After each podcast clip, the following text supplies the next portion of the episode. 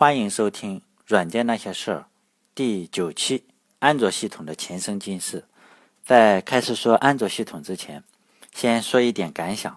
我在构思这一期音频的时候，刚刚就在骑着自行车去接孩子放学，在回来的路上，儿子也就在自行车的后面唠叨唠叨的说他今天学校的事情，老师罚了谁，谁又做错了一道题。谁丢了橡皮砸前排的同学被老师罚，就这样说个无休无止。这个时候，我突然想到了张爱玲的一篇文章，叫《童言无忌》，里面说的也是这样一个场景：小学生和家长无休无止的说，大人呢则懒得搭理。这个时候，我突然想到了我做这个视频也是类似的情景，做这个音频也是类似的情景，我就这样唠唠叨叨的说个不停。毕竟，像我这样一个默默无闻的程序员，如果说话想让别人听的话，只有一个方法，就是成为一个很大人物，比如说像马云、马化腾那样，干出一番惊天动地的大事业，然后呢，就会有各种各样的自传问世，那时候就不怕没人理了。但是呢，你要想成为一个这样举世瞩目的大人物，对我来说啊，又是基本上是不可能的事情。到时候写一本或者是编一本自传，那就希望太渺茫了。所以这个音频倒有点像我随时随地把我想说的说出来，免得以后太压抑了。等到老了以后一发不可收拾，像清朝那个左宗棠一样，老了以后只干一件事情，就是骂曾国藩。任何时候，曾国藩就是他晚年的真爱。所以。我要在我年轻的时候，先把压抑在心底的话说出来，以免老了以后成为一个超级话痨。好了，开始说正题。我们都知道，安卓系统是谷歌的产品，在现在的市场上，除了苹果就是安卓，当然还有 Windows Phone 和黑莓，但后者都是太小众了。再说了，黑莓现在也使用安卓系统了。呃，我在看谷歌的一本书的时候。那本书的名字叫《In the Plex》，作者是史蒂芬·列维。在书里，他就写到，佩奇非常有先见之明。他很早就认为将来就是手机的世界，然后他恰巧碰到了安卓，马上就花了五千万把安卓给买了下来。呃，非常推荐我刚刚说的这本书《In the Plex》，里面有还有提到谷歌退出中国的事情。不过我觉得中文版的话，这一段应该给删除了。这本书还是非常值得看的，但也就是浏览一下就好。这本书不像国内的一些书，比如说前段时间六幺八的时候，我在京东买了一本写刘强东的书，就是里面就有点觉得你觉得吹的有点过头了，把刘强东说的跟先知一样，啥都预见到了，不管是大困难还是小困难，最后反正都是刘强东赢，最后都是刘强东的勋章嘛。在谷歌购买安卓之前，安卓团队是在安迪·鲁宾的带领下研发出来了一个非常小众的手机。这个手机的名字叫 Sidekick 手机。呃，在这里我非常推荐自卖自夸一下我自己的微信公众号“软件那些事”。如果大家懒得关注这个公众号的话，还是建议大家去搜一搜这个手机。它的名字叫 Sidekick。我自己搜了一个，然后把这个图片放在了公众，呃，公众号里面，大家看看长得啥样子，然后比较一下这个手机和当时市场上的手机，尤其是跟诺基亚的那款什么 Game 手机，你看看是不是有很大的创新？但是在这里我不是说它有抄袭啊，我我的意思是英雄所见雷同，这两个手机真的还非常一样。当时 Sidekick 这个手机的用户有。两类，一类就是追求很时尚的年轻人，然后另一类呢就是硅谷的工程师。这个手机可以就这样一下打开屏幕，然后露出键盘，有点像那个超级小型的笔记本电脑。好像索尼也出过这样一款，可以放在这个牛仔裤的后面的兜里的那种。在两千零五年七月十一日，谷歌就宣布把安卓收购了。在此之前的两周。安迪·鲁宾曾经试图把这个安卓手机这个操作系统卖给三星，后来安迪·鲁宾也讲到过这个故事。当时他们团队总共七个人，然后去三星去推销安卓，然后三星一下子来了二十几个人，齐刷刷的站在会议桌旁边，他们也不坐下。后来等到三星的 CEO 进来以后，他们这几个人才坐下。这二十几个人坐下以后，用安迪的话来说，这就像是一个军事法庭，哎，就是非常肃穆。然后安迪就开始讲这个安卓系统。等他讲解完了，所有的人也都不敢说话，因为 CEO 还没开始说话嘛，其他人也不敢说。最后，CEO 的助理和 CEO 低声窃窃私语了几句，然后这个助理就说：“你是在说梦话吗？你们只有七个人，怎么能够征服世界？”然后这二十几个人就一起上了，在接受了一番嘲笑以后，毕竟 CEO 先定了一个调子，这二十几个人就可以说话了嘛。在接受了一番嘲笑和戏弄以后，会议就以三星应该比较高兴嘛，毕竟看了个笑话，心情很不错。安迪一行这七个人就有点失望，毕竟被嘲笑嘛，应该感觉不是很好。在两星期以后，他们就去了谷歌，谷歌当场就宣布购买这个安卓。在这个时候，三星听到这个消息以后，这个 CEO 的一个助理马上打电话就给安迪说：“能不能咱们？”开一个紧急的会议，三星也非常想收购安卓。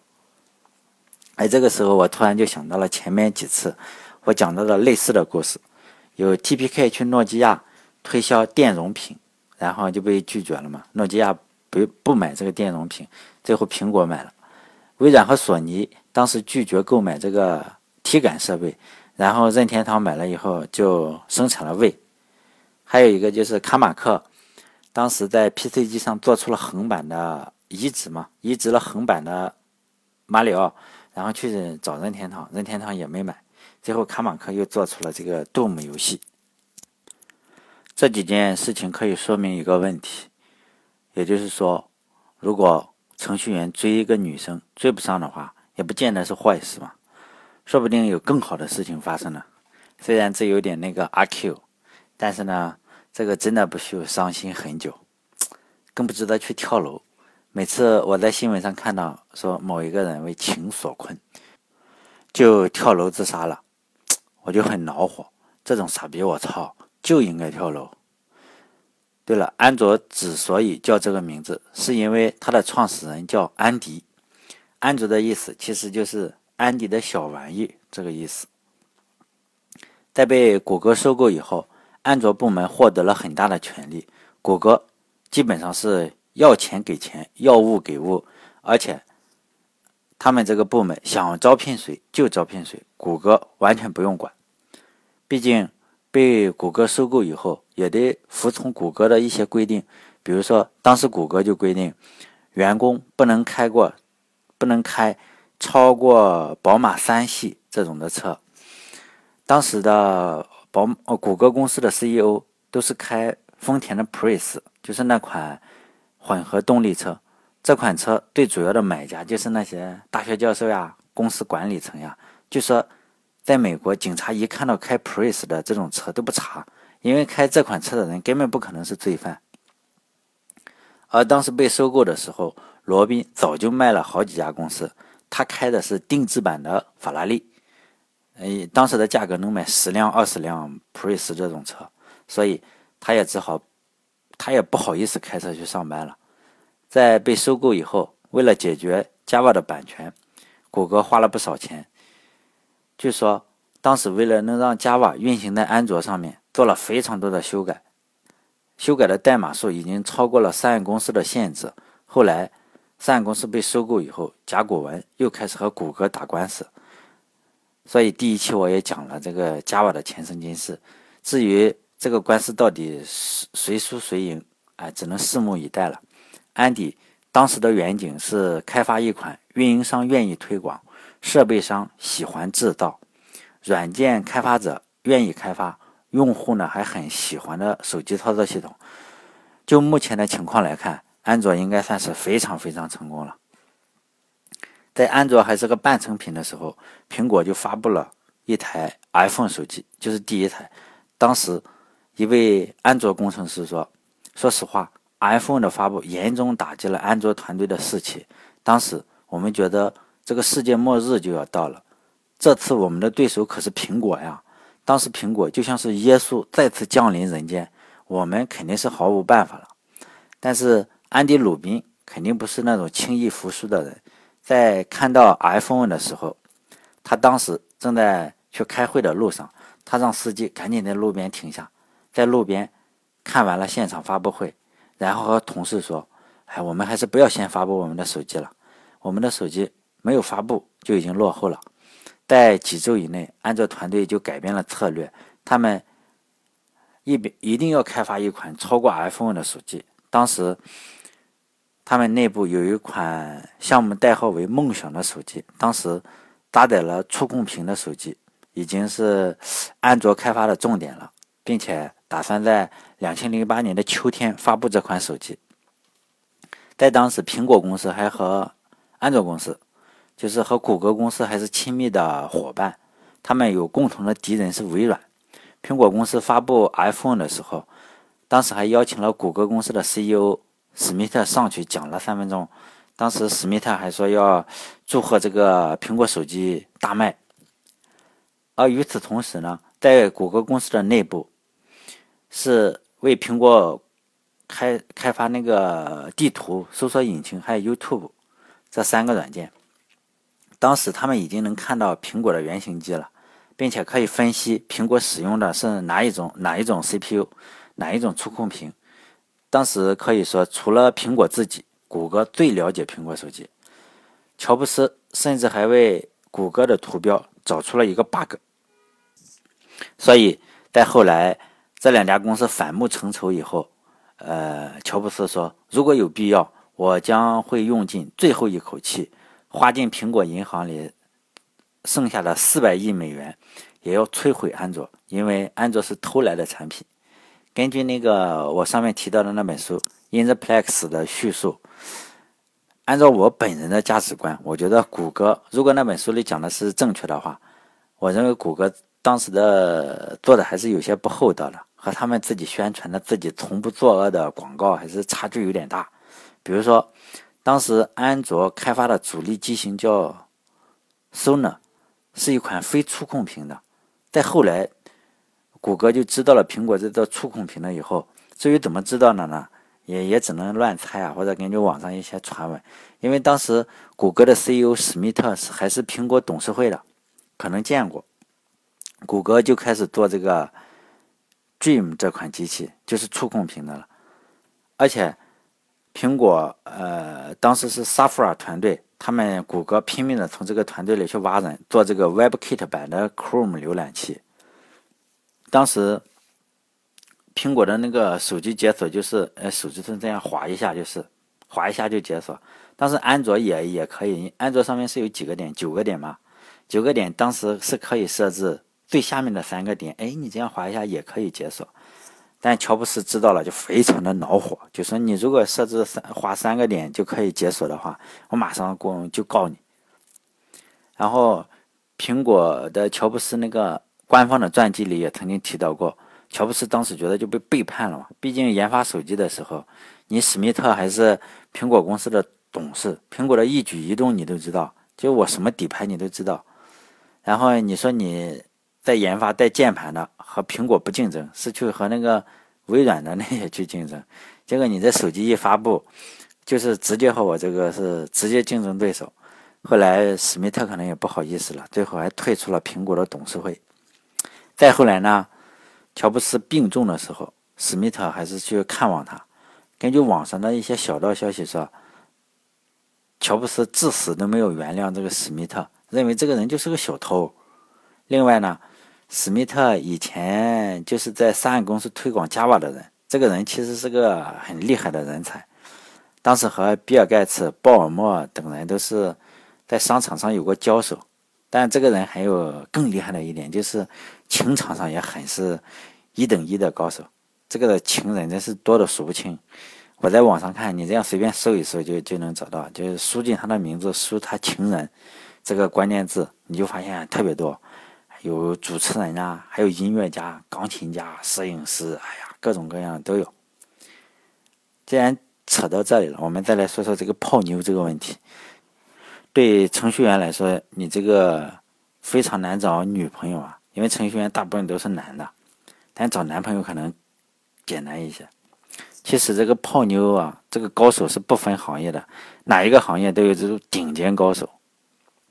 在做这个音频的时候，既然说到这个史密特了，我一下想到了，我这个脑海中马上就闪现了两个高手。第一个高手就是罗素，就是那个哲学家、数学家罗素。罗素还经常写书说这个幸福之路啊，要大家重视家庭、珍惜爱情什么的。但是他自己本人就是光自己结婚离婚、结婚离婚的搞了三次，情人无数，而且这个人还不讲究，在这个情人里，包括各种各样的人，还包括他老师的老婆，还有他学生的妻子。你想想，这个 非常的不太讲道德。毕竟是按中国人这边，你这个老师，你老师的老婆他也泡，他学生的老婆他也泡，反正都一点都不讲究。然后另一个人就是突然想到，那个不是泡妞高手了，是一个泡妞的菜鸟，他就是意大利的物理学家塞格雷，他获得了诺贝尔物理学奖嘛，他自己写了一本自传叫《永远进取》。里面就是讲他年轻的时候，大概十五六岁吧，对异性非常痴迷，但是自己呢就跟程序员差不多，就是交际能力很差，自己好奇，但是呢他又找不到女朋友，就自己撸嘛，撸完之后就觉得很罪恶，就和他的哥哥诉苦，他哥哥就给他看那种禁欲啊、保持心态健康的那种书，类似于正能量吧，比如说八荣八耻什么的。他说他看了也没啥用，反正呢越看越郁闷。但是你说他哥哥是个什么人呢？他书里写了，他哥哥就是从来不看这种书。他哥哥人呢哈，又逛妓院，又泡妞，又吸烟，又喝酒，反正什么都会。然后呢，他哥哥他还在他哥哥的抽屉里发现了安全套，但他自己也不知道怎么用，他哥哥也不教他，然后他就一直很郁闷。所以呢，我就说这个人，你不能在很多私事上，你不能寻求别人的建议。亲哥哥，你看都不教。不过还是很推荐大家看看这个人的自传，名字叫《永远进取》，你可以去买一本。我觉得写的很真诚，很少有这种自传写的那么真诚。里面还有一个很奇、很很搞笑的事情，就是赛格雷的家家里为了能缓解他这个青春期的旺盛精力。他妈妈可能知道了这个娃可能天天撸，就让他去学习跳舞。结果呢，他妈妈可能认为你这个跳舞嘛，体力劳动累了，你可能回来就不想女的了。结果他的教舞蹈的老师是个漂亮的姑娘，跳舞的时候他写这个穿的又少，简直就要了命了。他想他最好能在床上教他就好了。好了，这期音频就讲到这里。欢迎关注我的微信公众号“软件那些事”。现在这个微信公众号里马上就要超过三十人了。我做了以前做了八期，平均每期能吸引二点多个人，不达到三个人。然后不出意外的话，如果这一期再能吸引三个关注者，就突破三十人了。好了，再见。